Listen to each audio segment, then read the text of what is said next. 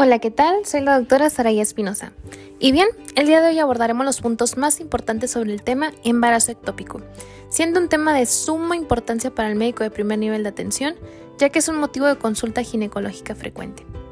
Como introducción, debemos conocer la definición de la misma, y aquí nos vamos a basar en las guías de práctica clínica nacionales, el manual del CTO y el manual del Dr. Prieto. Comenzamos.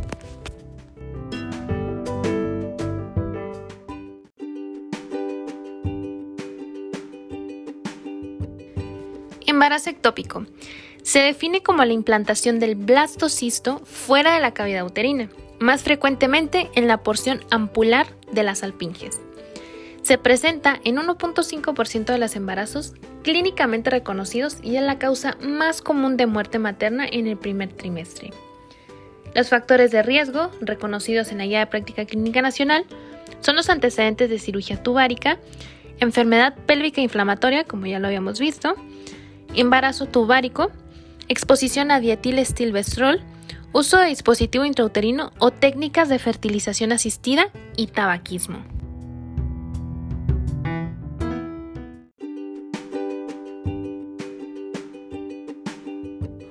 Más del 95% de los embarazos ectópicos se encuentran en los segmentos anatómicos de la salpinge, incluyendo el ámpula en un 75 a 80% de los casos. Esto es pregunta de ley istmo en un 12%, infundíbulo y fimbrias entre un 6 a un 11% y la región intersticial en un 2%. Otros sitios de implantación son el ovario, cervix y un cuerno uterino rudimentario.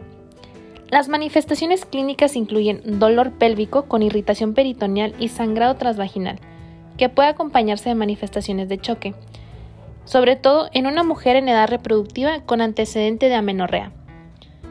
La triada clínica clásica es dolor, sangrado y masa anexial.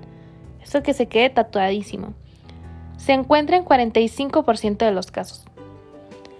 El diagnóstico se confirma con un nivel de la fracción beta de la gonadotropina coriónica humana mayor a 1500 unidades por litro y el reporte de un útero vacío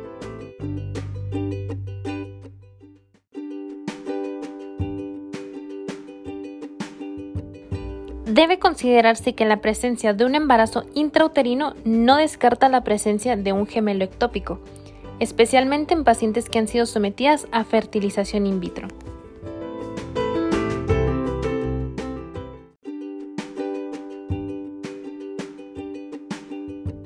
La rotura se asocia con una gran mortalidad, por lo que es necesaria la obtención inmediata de una evaluación ginecológica en caso de sospecha.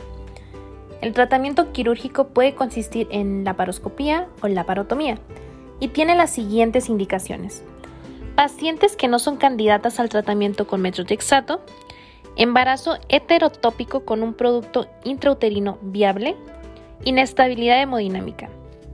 Las indicaciones para realizar una salpingectomía en lugar de una salpingostomía son las siguientes.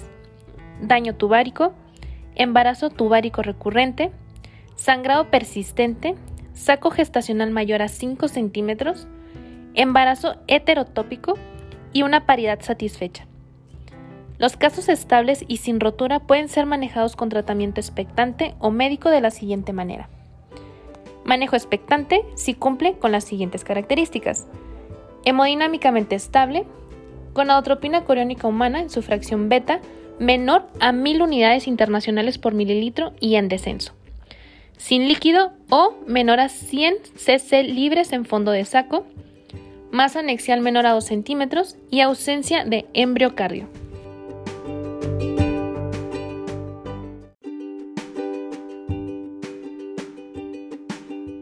Se puede usar metrotexato con o sin ácido folínico, si se cumplen con los criterios establecidos en la guía de práctica clínica, que son los siguientes.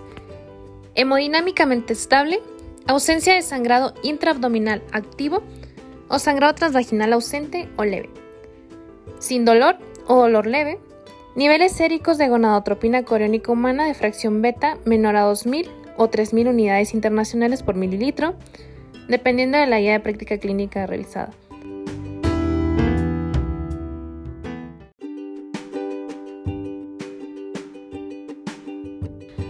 Saco gestacional con diámetro menor a 35 a 40 milímetros, ausencia de latido cardíaco embrionario y pruebas hematológicas, hepáticas y renales normales.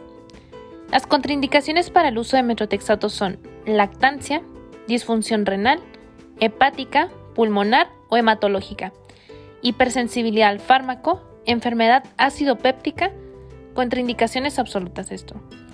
Saco gestacional con diámetro mayor a 40 milímetros y actividad cardíaca embrionaria. Estas son contraindicaciones relativas. El tratamiento con metrotexato debe conjuntarse con la instauración de un método anticonceptivo efectivo por al menos tres meses. Las pacientes negativas al factor RH y que no se encuentran sensibilizadas deben recibir inmunoglobulina anti-D.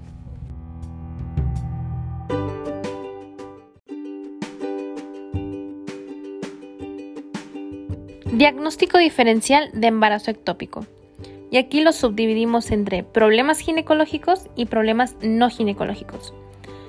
Abordando los ginecológicos está amenaza de aborto, aborto incompleto, rotura de quiste de cuerpo lúteo, enfermedad pélvica inflamatoria aguda, torsión anexial, leiomioma en degeneración, especialmente durante el embarazo.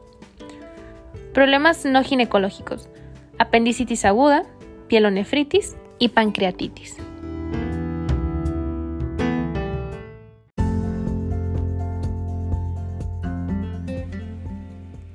Con esto daríamos por terminada nuestra revisión del tema.